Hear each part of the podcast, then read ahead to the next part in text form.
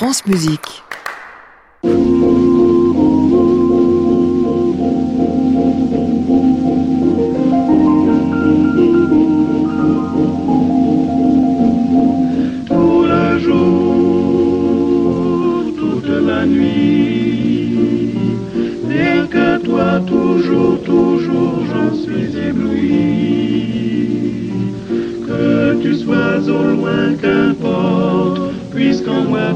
Tendrement je t'emporte,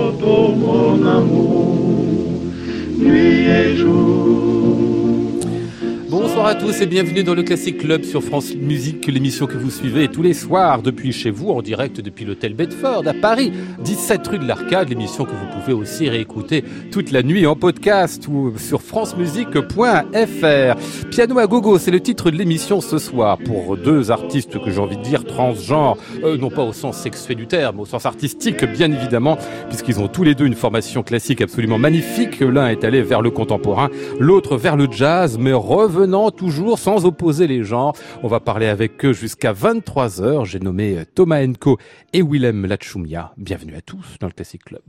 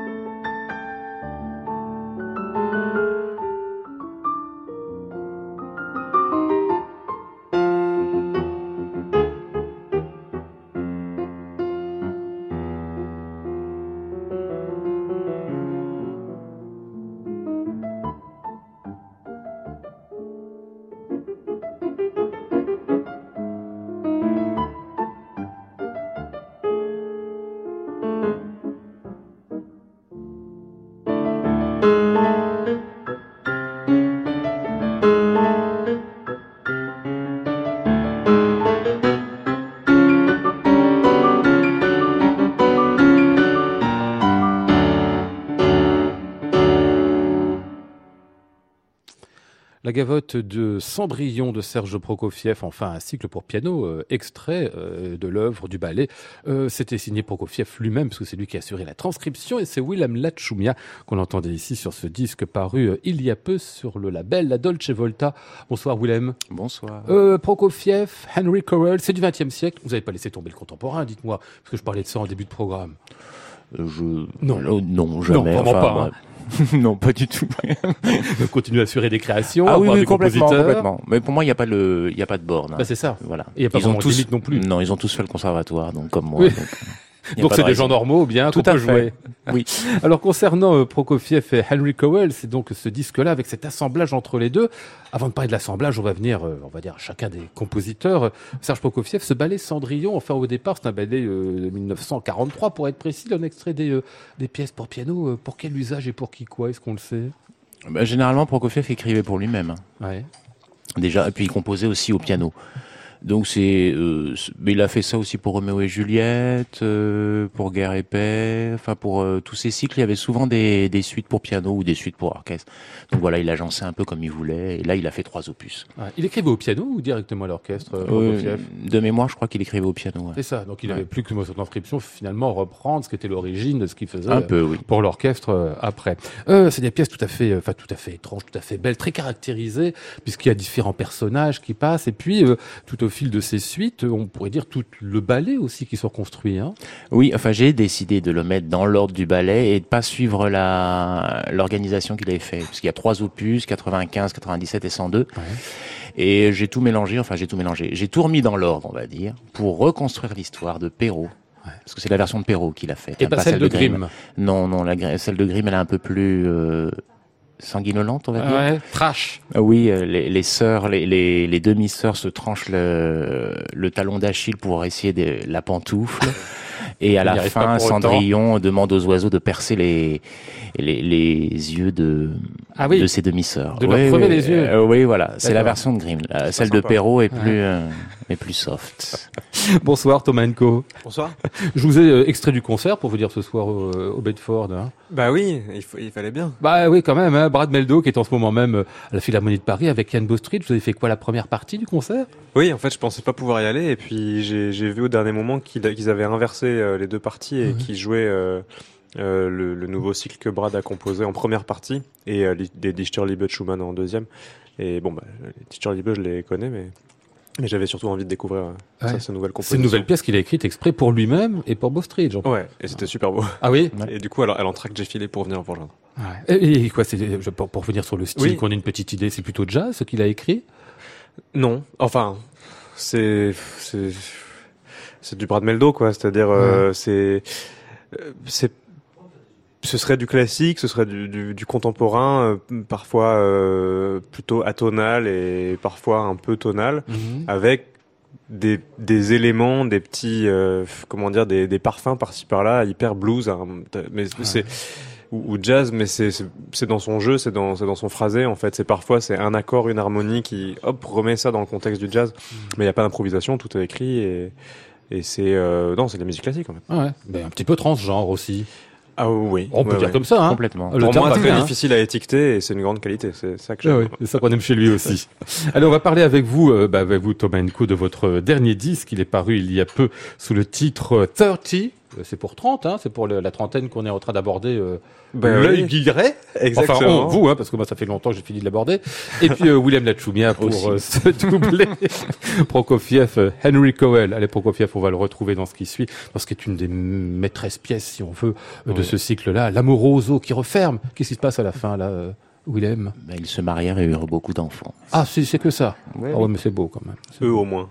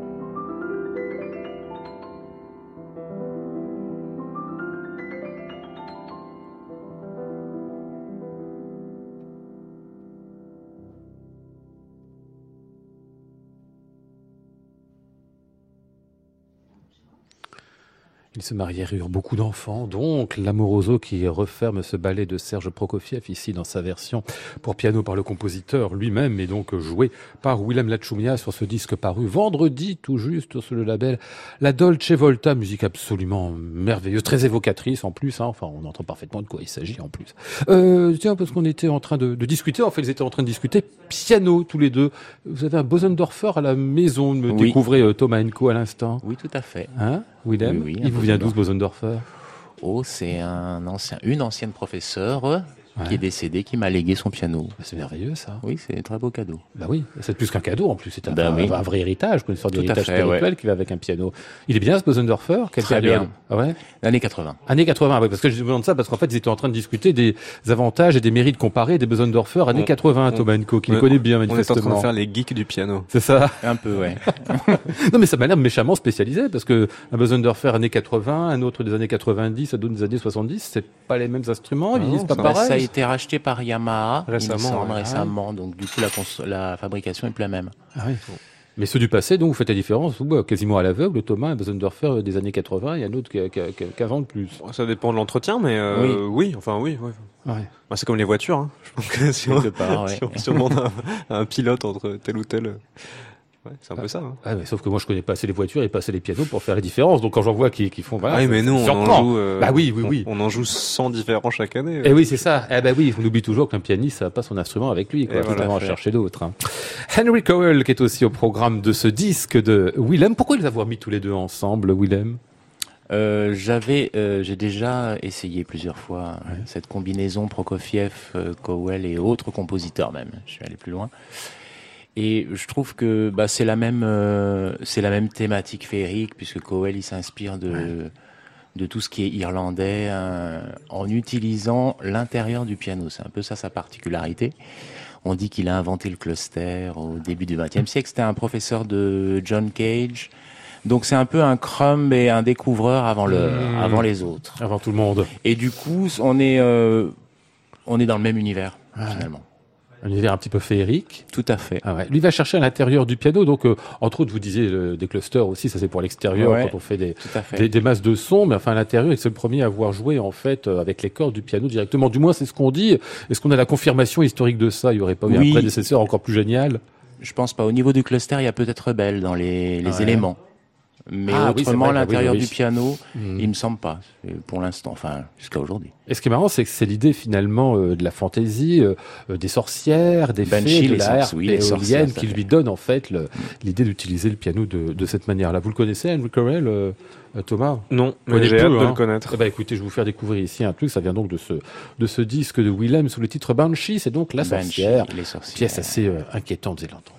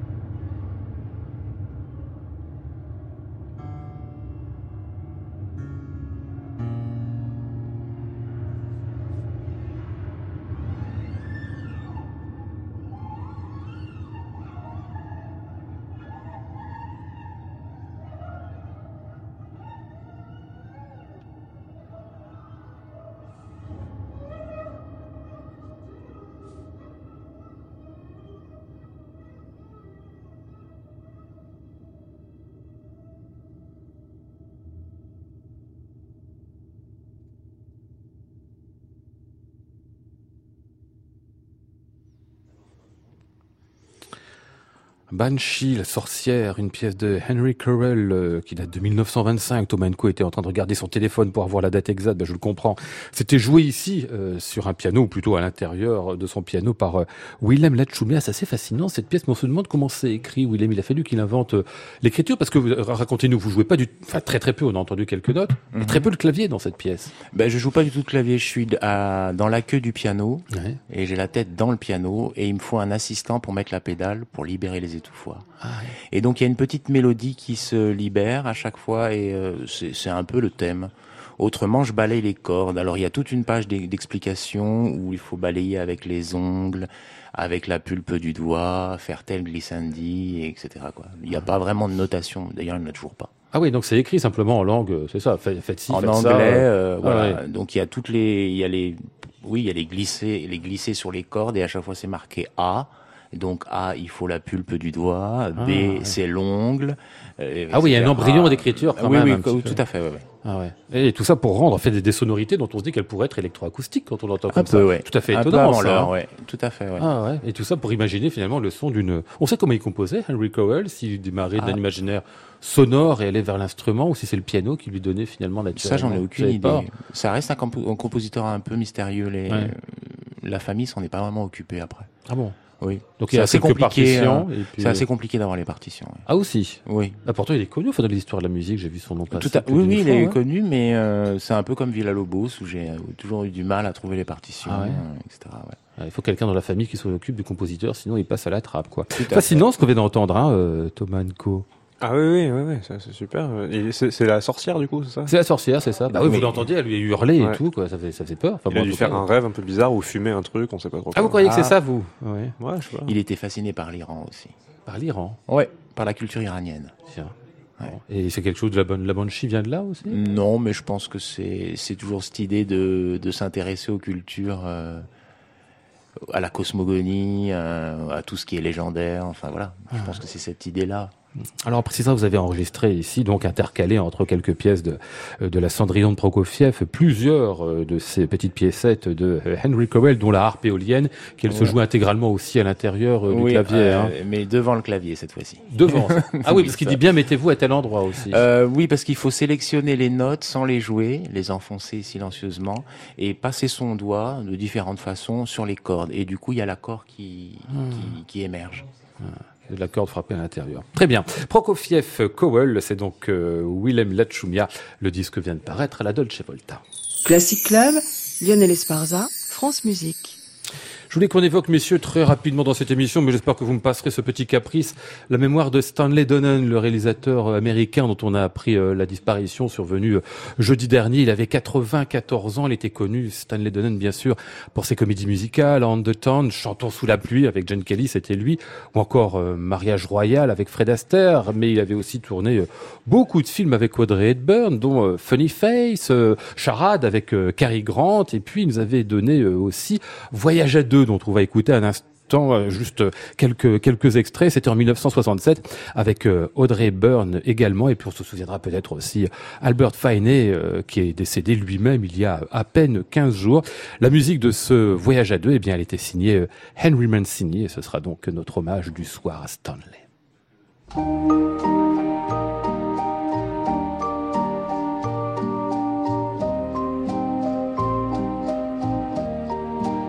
If you're feeling fancy free, come wander through the world with me.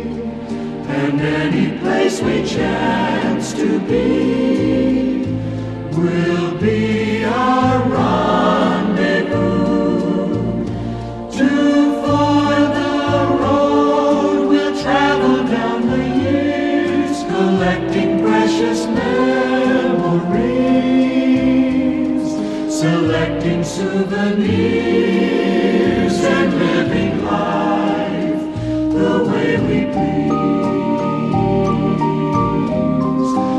summertime the sun will shine.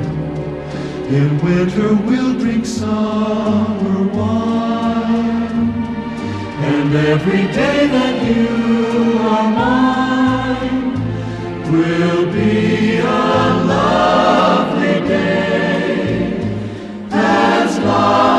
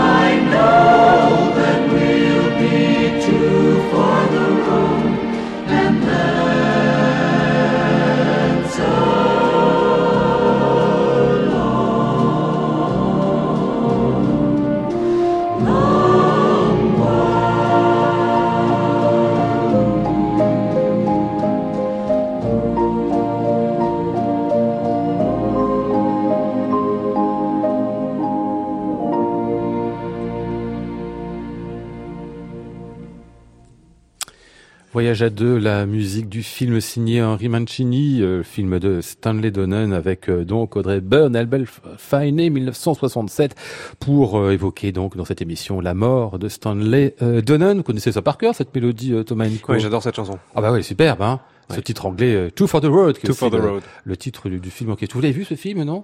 Euh, non, Non, je connais pas, non. la on connaît que la chanson. chanson. C'est déjà bien. Je l'ai découverte dans un disque de Pat Metheny avec Charlie Haddon. Ah oui, il a repris ça. aussi. Ah oui, ça a été pas mal repris en effet. Ouais. Ah, c'est un film superbe sur le couple, je vous conseille absolument. Je vais le regarder des après plus belles choses. Ouais, mais Stanley Donen, magnifique réalisateur. Bon, on va passer à vous, euh, Thomas Enco, pour parler peut-être de piano solo, parce que votre dernier disque, bon, il y a un concerto pour piano et orchestre. Ça, ce sera autre chose. On y reviendra euh, après. Pour le reste, c'est essentiellement du piano solo, et c'est un genre tout à fait particulier que vous avez pratiqué énormément, bien sûr. Mais enfin, ça fait une grosse différence entre jouer tout seul, bien sûr, et jouer euh, en trio, parce qu'on dit toujours en piano solo, surtout en jazz, bon, on est euh, sans filet, quoi. hein. Ah oui, totalement. Après, ça dépend euh, où est-ce qu'on place le curseur de l'improvisation. C'est-à-dire, on, on peut choisir de, de jouer euh, des choses qui sont partiellement écrites, plus ou moins, ou pas écrites du tout. On peut choisir. euh, moi, moi, j'aime bien ne surtout pas décider trop à l'avance ce que je vais jouer dans le concert. J'aime bien décider le jour même, voire une petite heure avant, seul dans la loge. Et là, je vois en fonction de comment je me sens, les envies que je peux avoir, euh, si je vais plutôt cadrer mon concert en disant je vais aller de là à là à là, jouer tel et tel morceau, jouer tel thème, etc. Ou au contraire, euh, partir sans, sans, sans vraiment savoir.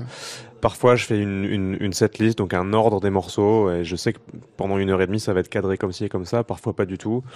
Et, et au sein même des morceaux, je vais improviser plus ou moins.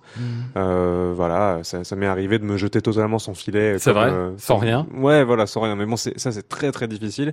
Et c'est pas forcément ce que je préfère. Moi, j'aime bien Mhm. quand même euh, jouer des mélodies, notamment des mélodies que j'ai composées, parce que j'y suis attaché. C'est comme des petits, des petites capsules de, de, de temps et de mémoire, les, les, les mélodies, et j'aime les jouer et les, et les rejouer, en fait, à chaque fois un petit peu différemment. C'est-à-dire avoir un cadre et puis évidemment dériver à partir de ce cadre. Ah, évidemment. oui. Ah ouais, mais il faut quelque chose qui soit bien cadré. C'est votre culture classique qui, euh, d'une certaine manière, enfin je veux dire culture classique originaire, hein, qui euh, vous conduit finalement à aimer cette, euh, cette formule-là? Euh, je sais pas si c'est la culture classique, c'est peut-être la culture euh, autant ouais, classique, mais de la, de la chanson aussi, euh, euh, des, des standards de jazz, parce que c'est quand même ça la grande tradition du Eh oui. jazz, c'est de jouer une mélodie et d'improviser en fait des variations sur cette mélodie-là, souvent sur une structure très courte, hein, souvent ça tient en quelques lignes. Euh, et puis on peut jouer pendant euh, 10, 15, 20 minutes sur, sur ces quelques lignes-là. Et puis on peut euh, choisir si justement on joue la, la chanson originale, originelle, euh, de façon plus ou moins concrète. Mhm. Parfois c'est, parfois on, on la, on, la, on- on la joue vraiment, il manque que les paroles, mais on la reconnaît instantanément. Parfois elle est en fait juste suggérée.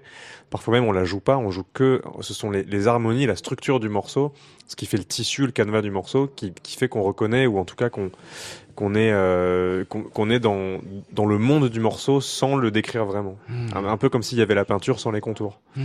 Et les contours naissent en quelque sorte aussi de l'harmonie. Ouais. Euh, on va écouter un premier extrait de ce disque sous le titre 30, c'est donc le dernier de Thomas Enco, ça vient de paraître chez Sony, et le titre qui ouvre Joue pour les oranges.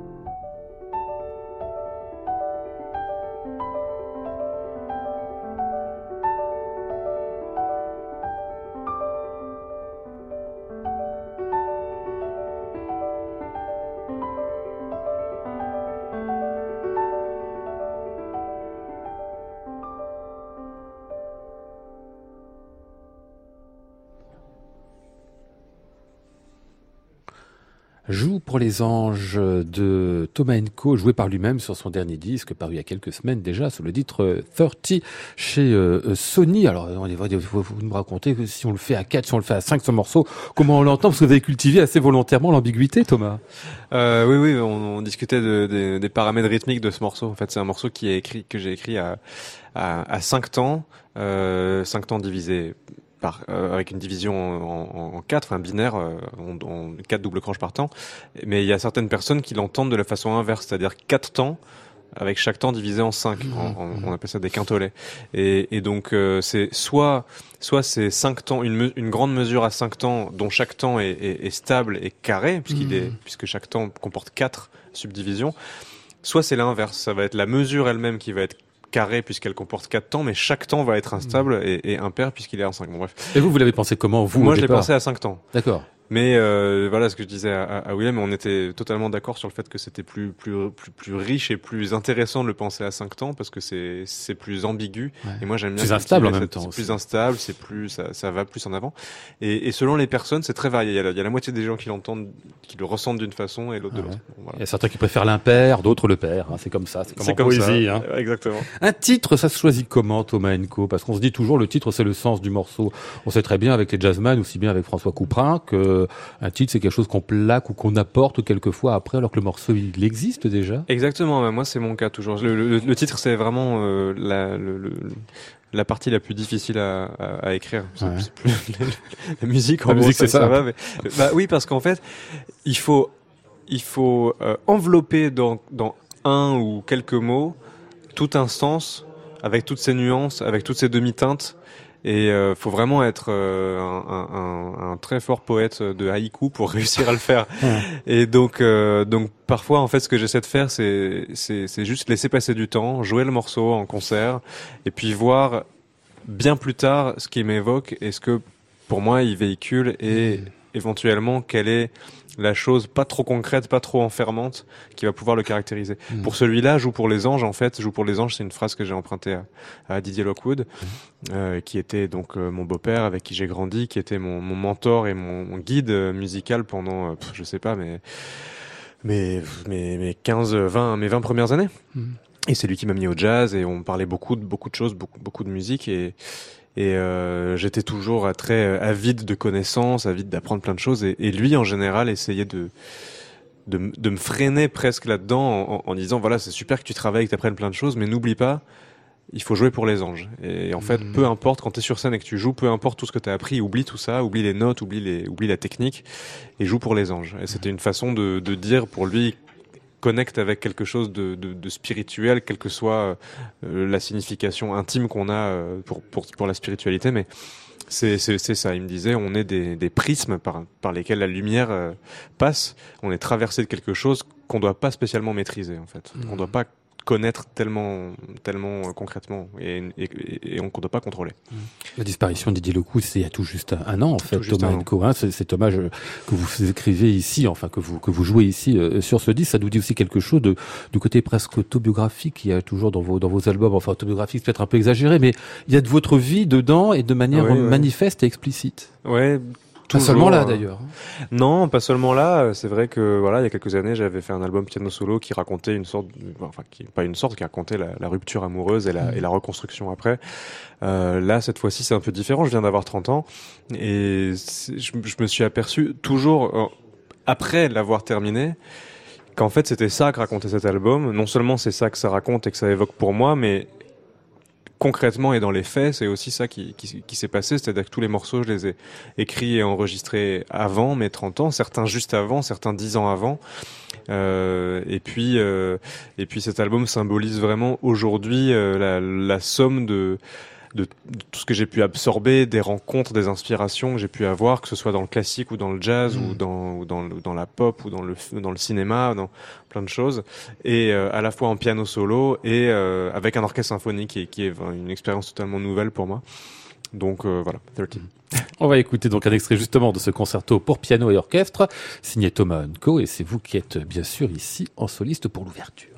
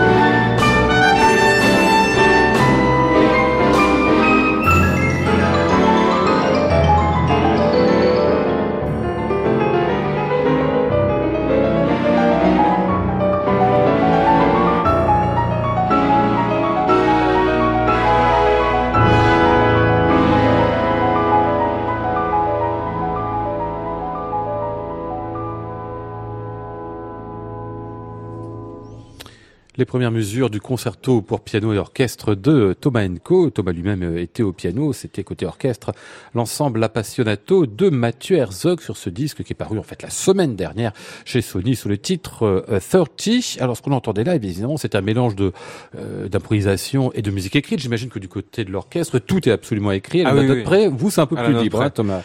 Euh, moi, c'est un peu plus libre, euh, seulement à, seulement à certains endroits et Ouais. de façon très cadrée et mesurée. C'est-à-dire, euh, ça va être parfois pour euh, quelques mesures, mais c'est c'est un nombre défini euh, dans dans un, dans un contexte défini parce que euh, il y a l'orchestre qui joue et et pour eux tout est écrit. Hmm. C'est marrant comme expérience parce que vous avez déjà écrit pour Big Band, enfin joué avec des Big Bands aussi, et puis connu cette expérience-là, c'est-à-dire vraiment des orchestres de jazz. Ici, c'est un orchestre classique en fait. Oui, alors en fait, j'avais pas écrit pour Big Band, enfin sauf quand j'étais au conservatoire il y a très longtemps, mais sinon j'ai pas vraiment écrit Donc, pour Big Band, j'ai fait aussi avec, euh, avec votre frère, avec David, vous avez fait des choses. Je me Ah, oh, c'est c'est Ah oui. c'est lui qui a un big band merveilleux Ah oui. qui s'appelle Amazing Keystone Big Band. Mais euh, Ah, vous aviez mais- pas écrit pour, c'est ça Non, pas, encore. Peut-être un jour, mais ils le, font déjà Ouais. très bien sans moi. Euh, non, non, moi pas du tout. C'est vraiment la première fois que j'écris pour un si gros effectif. Mmh. Euh, et et c'était c'était génial. Bah, j'ai j'ai fait ça. Il y a, la création était il y a, il y a deux ans. C'est un concerto qui avait été commandé par l'orchestre de Pau, pays de Berne. Euh, qui, avec qui on en a créé, on a créé mon deuxième concerto la semaine dernière. Ah oui. Là-bas, ouais, ouais. On, on en dira plus la prochaine fois. Mais voilà, c'était, euh, ouais, c'était, c'était vraiment euh, incroyable pour moi de me plonger là-dedans, me plonger dans l'orchestration, euh, Mhm. Étudier plein, plein de, de bah, d'orchestration, de, de, de scores, de, de compositeurs que j'aime, et puis travailler sur une forme plus longue aussi, parce que c'est vrai que c'est, c'est un concerto, euh, donc c'est forcément plus long que des morceaux séparés de, Ouais. de jazz. Et puis euh, c'est un concerto même plutôt long, il fait 35 minutes en trois mouvements, donc j'ai vraiment eu l'occasion de, de penser à la forme Ouais. euh, Enfin, beaucoup plus que d'habitude. Vous aimez les grands, enfin les, les grandes formes, je ne sais pas, mais les morceaux qui s'étendent de manière assez longue aussi, même en piano solo, vous n'hésitez pas. Hein. Euh, non, j'hésite pas. euh, ça dépend des morceaux, mais c'est vrai qu'en piano solo, il y a beaucoup plus d'improvisation. Et là, pour le coup, je sais pas quand je commence le morceau combien de temps il va durer. Oui. Alors que là, pour le concerto, tout est écrit. Je l'ai écrit pendant un an. c'est- Mhm. C'était tout, tout est très réfléchi. Willem Lachumia, vous improvisez un peu vous-même? Pas du tout. Du tout. Jamais Pas cherché à, non? Non, je trouve que c'est une, euh, une démarche qui est complètement différente. Ça me fait un peu peur, j'avoue. J'en ai fait vaguement, mais euh, toujours très cadré, et, euh, mais je me lance pas dans des... C'est un autre monde. hein. Ouais. C'est un autre monde, un ouais. autre monde, ouais. Les, les, les Liszt ou les Mozart avaient l'habitude d'improviser. Absolument, oui, oui. Nous, on l'a perdu. Ah ouais. Mais les compositeurs en général improvisent parce que finalement, il y a n'y a pas tellement de différence entre composer et improviser. C'est un peu pareil, sauf que dans un cas, on a le temps d'y réfléchir, de s'arrêter, Oui, de de s'arrêter, de arrière, de revenir, voilà, tout à fait. Dans l'autre cas, non, c'est instantané. Et du coup, euh, quand, quand on improvise, la différence, c'est qu'il faut aussi a- avoir entraîné euh, son cerveau, ses mains, euh, son oreille à réagir extrêmement vite. Tout à fait, ouais. Et c'est une à grande tradition au passe. 19e. hein. Ouais, ouais, bien sûr. Ah Oui, il y avait les, joutes sur les thèmes, Oui, oui, oui. Thalberg, Liszt, etc. Ouais, mais Ouais. Je me on a demande- perdu un peu ça. Je me demande toujours dans l'improvisation, est-ce qu'on sait à l'avance, Thomas, ce qu'on va faire? Est-ce qu'en fait, on réalise quelque chose qui est en train de se faire dans la tête avec une sorte de connexion immédiate? Ou est-ce que, je sais pas, on fait n'importe quoi, ça vient comme ça et puis les, les doigts se laissent Non, entraîner? On fait, on fait jamais n'importe quoi. Moi, je, je sais pas exactement comment ça se passe pour les autres, mais en tout cas, ce qui se passe pour moi, quand je suis en train d'improviser, de vraiment improviser, Mhm. c'est-à-dire pas de.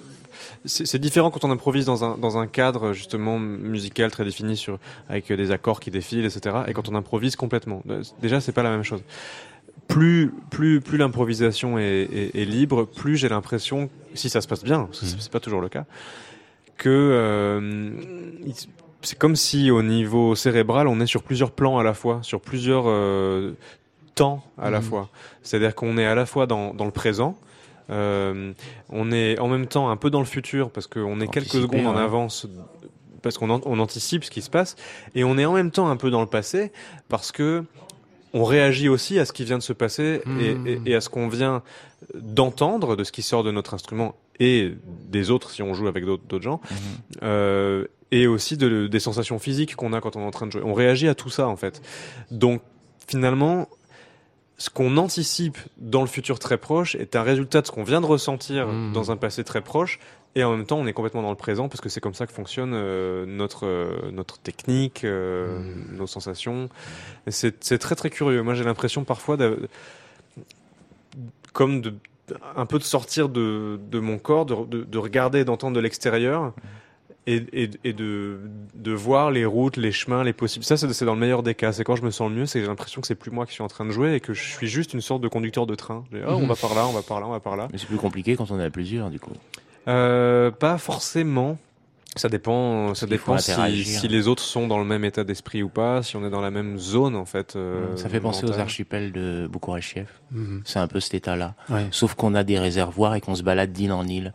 Mais je pense que ça devient plus. Moi, j'ai fait la, la, la quatrième pour piano seul, mais il y en a pour euh, deux pianos percussion ou avec orgue. Ou... Et du coup, il faut interagir avec les autres. Donc, il faut vraiment une. Enfin, faut être connecté, quoi. C'est Ah ça, ouais, ouais. mais c'est une expérience incroyable. hein, Et puis, évidemment, parfois, ça peut arriver qu'on qu'on déconnecte pour une raison ou une autre, euh, extérieure ou intérieure, on déconnecte avec cette espèce de magie qui est en train d'opérer. Et dans ce cas-là, c'est là où deviennent utiles toutes les connaissances qu'on a Oui, engrangées, tout le travail qu'on a fait. C'est comme si on traînait avec soi un énorme euh, sac avec dedans plein de vocabulaire, Mhm. plein de plein de syntaxe, plein de choses. Et au moment où on déconnecte, bah, on peut aller puiser dedans. Et puis, du coup, personne se rend compte Une sorte de boîte à outils, c'est ça? Oui, la caisse. Ouais, voilà, de références, de culture, Ouais. de, de, de techniques, euh, de, de, de théories. euh, on, peut, on peut se dire, euh, ah, là, je reprends le contrôle parce qu'en fait, je suis plus connecté. Et puis après, on Mhm. reconnecte.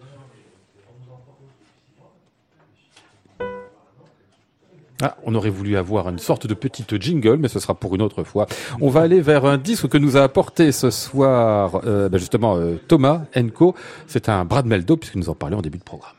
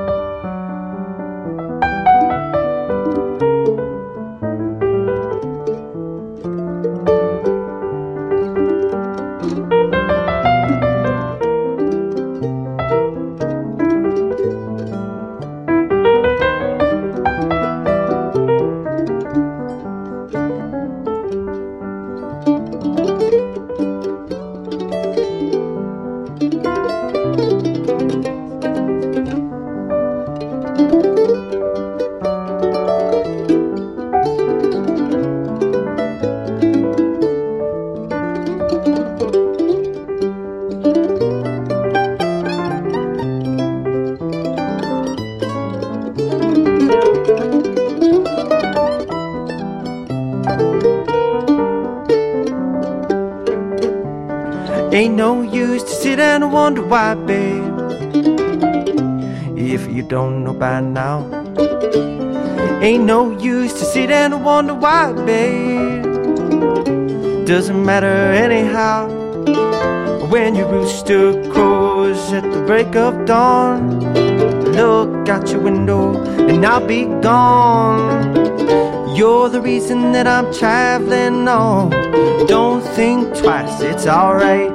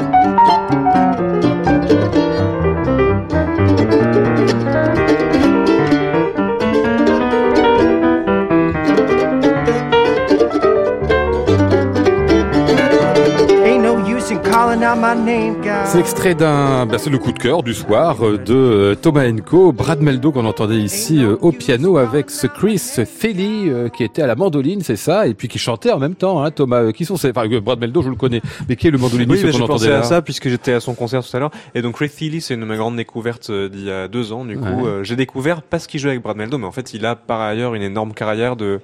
Alors c'est un, un type incroyable. Il, il chante et il joue de la mandoline comme personne. Et, et, euh, son répertoire de prédilection, c'est le, blue, le bluegrass. Donc cette, mais bon, c'est du bluegrass euh, version 2.0 quoi. Il a, il a un groupe incroyable qui s'appelle les Punch Brothers. Et je les ai vus au Trianon il y a pas longtemps. Et c'était une de mes énormes claques euh, de ma vie en concert, vraiment. Ah oui. Incroyable, incroyable. Voilà. Et donc Brad Meldo qui est là, qu'on connaît bien lui pour le coup, hein, qui est une sorte Bah oui, de, et- de référence majeure quoi. En plus, enfin, j'ai- on a l'impression qu'il a changé quelque chose en fait dans la, dans la culture des pianistes de, de jazz. Brad Meldo qui a eu en gros, euh, ouais. euh, comment s'appelle-t-il, Keith Jarrett euh, avant, Brad Meldo après, qu'à chaque fois il se passe quelque chose. Oui, c'est c'est c'est un- c'est une des dernières révolutions du piano jazz. C'est c'est- c'est lui quoi, vraiment. La révolution se situe où avec euh, Brad Meldo? C'est pas dans la dans la technique, dans le, la compréhension des styles? C'est euh, pour moi, Brad Meldo, c'est un, c'est un, c'est une alliance euh, parfaite entre euh, l'air et la terre, c'est-à-dire entre entre la tête et le ventre. C'est- C'est-à-dire qu'il a, il a, si on si on décortique ce qu'il fait, c'est extrêmement impressionnant, que ce soit techniquement ou, ou dans la pensée. Ça va très très très loin. C'est un improvisateur de génie qui construit des des cathédrales. Vraiment, je pèse mes mots de de de musique en improvisant, donc instantanément. Et en même temps, il a cette sensualité, cette, euh, ce- cet aspect euh, viscéral euh, de, du, du musicien dans le son, dans le groove, euh, dans, dans le côté parfois lascif, langoureux même qu'il peut avoir dans son son. Euh, qui est propre à, je sais pas, aux musiciens de blues, aux chanteurs de, de, de soul, euh, voilà. Et moi, j'adore ça. Avec évidemment une, une, une, une culture classique extraordinaire, Mmh, une culture de la mmh. littérature, une poésie. Ah aussi, euh, oui. Profondeur. Ah ouais, c'est un, type Mmh. incroyable, vraiment. Je l'ai vu en concert, je pas, dans quelques années, 3-4 ans, je crois, Brad Maldo, c'était, euh, oh, moins que ça, parce que c'était peu après l'ouverture de la Philharmonie euh, de Paris, justement, et j'avais été très étonné, comme de voir à quel point il est capable, bah, de commencer quelque chose, on a l'impression que c'est une espèce de, de, de tapis roulant, qui devient une forme de rouleau compresseur, puis tout d'un coup, ça, Et puis Ça s'ouvre de manière loin, incroyable. Et il, va, et il va toujours plus loin que ce qu'on penserait. Moi, parfois, je suis à ses concerts et moi, je- je- vraiment, c'est une, c'est une de mes grandes idoles et passions, ce, ce, ce musicien. Et parfois, je me dis, waouh, il est arrivé à quelque chose là. Forcément, il va, il va conclure, il va, Mhm. il va boucler la boucle. Et non, il continue, Il va encore plus encore, loin. Je me dis, mais nouvelle, ouais. même en tant qu'auditeur, j'aurais pas imaginé ça. Alors, en tant que pianiste, euh, sûrement pas, mais alors en tant qu'auditeur, non plus. Et ça, je trouve ça vraiment fascinant. C'est-à-dire qu'il il arrive à, à- je sais pas s'il se surprend lui-même, mais moi qui l'écoute depuis que j'ai 15 ans et je connais tous ses disques euh, presque par cœur, et, et quand même il me surprend. Et tout à l'heure, il m'a surpris encore. Voilà. Euh, William Lachumia, amateur de jazz? Oui, euh, mais je préfère les voix féminines et je suis assez euh, old school, je crois. Ouais. J'aime beaucoup Nina Simone. Ah bah oui.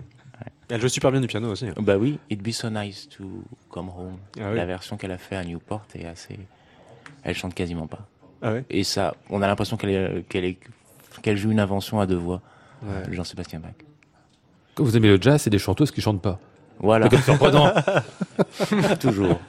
Alors, on va donner quelques dates de concert. Euh, Willem Lachumia, euh, le 26 mars, vous serez à Paris à la galerie US. euh, le 2 juin à Lyon, à la chapelle Saint-Jean-de-Dieu. Mais il y aura eu d'autres concerts à Lyon avant votre ville de naissance, hein, si je dis pas de bêtises. Hein. Oui, Enfin, de naissance, vous avez euh, Oui, oui. aussi euh, beaucoup, beaucoup joué, étudié au musée des Beaux-Arts. euh, euh, pardon, n'importe quoi. Au musée de l'art D'art contemporain. contemporain. Voilà. Et au sucre aussi. Au- C'est quoi le sucre, drôle. ça?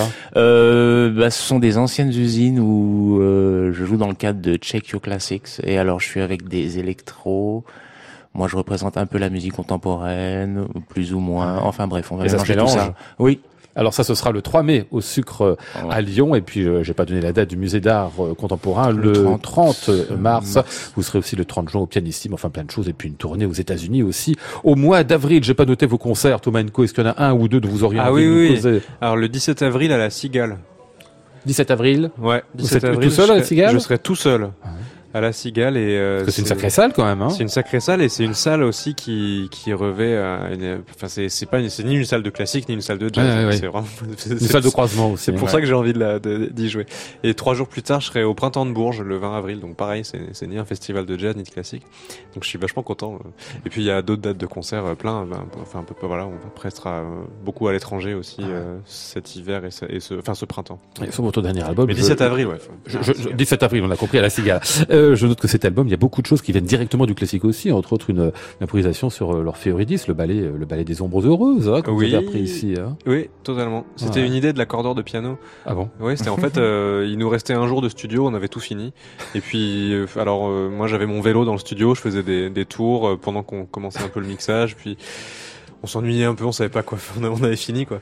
Puis l'accordeur me dit euh, tiens, euh, tu connais ça? Il me sort la partition de, de cette mélodie de d'Orphée Eurydice qui, qui est jouée par euh, plein, Ah oui, plein oui. de pianistes en bis, Nelson Ah, Frère, Wong, euh, tout le la monde. transcription de Oui, Voilà, exactement. ouais. Et je lui dis ah mais oui oui je connais c'est très beau et il me dit ah bah tu tu, tu voudrais pas me la jouer euh, à ta façon. Alors, je lui dis bah d'accord alors je me mets au piano puis je, puis je, je, je joue et puis je finis et puis euh, il me dit ah c'était bien et là on entend une voix c'était l'ingénieur du son dans la cabine qui dit c'est bon j'ai enregistré. Elle est bonne, on la Et garde. du coup on l'a mise dans le disque. Et pareil pour la javanaise. La javanaise, pareil, c'est la même séance. Ah oui, Exact. Donc en fait c'est comme plus. des bis en fait l'album c'est Ouais, vraiment ouais. comme un comme un concert première partie solo deuxième partie avec orchestre puis deux bis en solo. la javanaise, donc, par Thomas.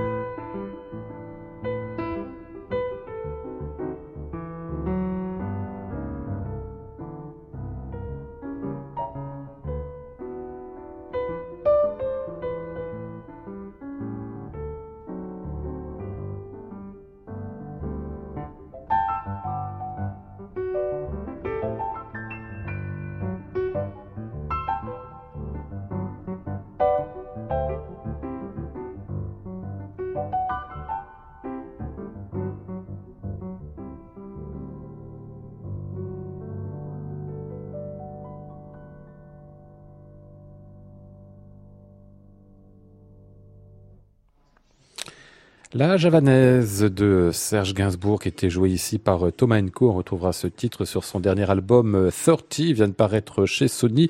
L'un des prochains concerts de Thomas, vous l'aurez noté, ce sera le 17 avril à la Cigale. Puis j'avais une petite citation quand même que j'avais notée euh, dans un des interviews que vous avez donné euh, Thomas.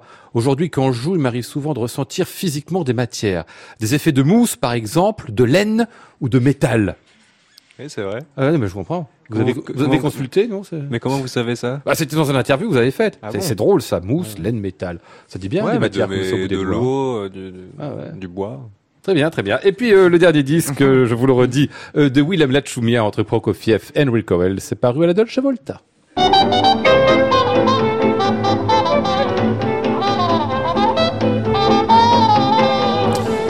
Nous étions ce soir avec Charlotte Landru-Chandès, Maud Nourri, Antoine Courtin, Mathieu Leroy et Stéphane Beaufils. Voici le ciel peuplé de ces moutons blancs. Voici la mer troublée, spectacle troublant.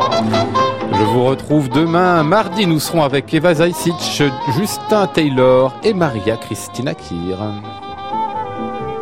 J'entends la ville qui me dit bonsoir et moi sur le quai de la gare, je dis de mon mieux des mots d'adieu.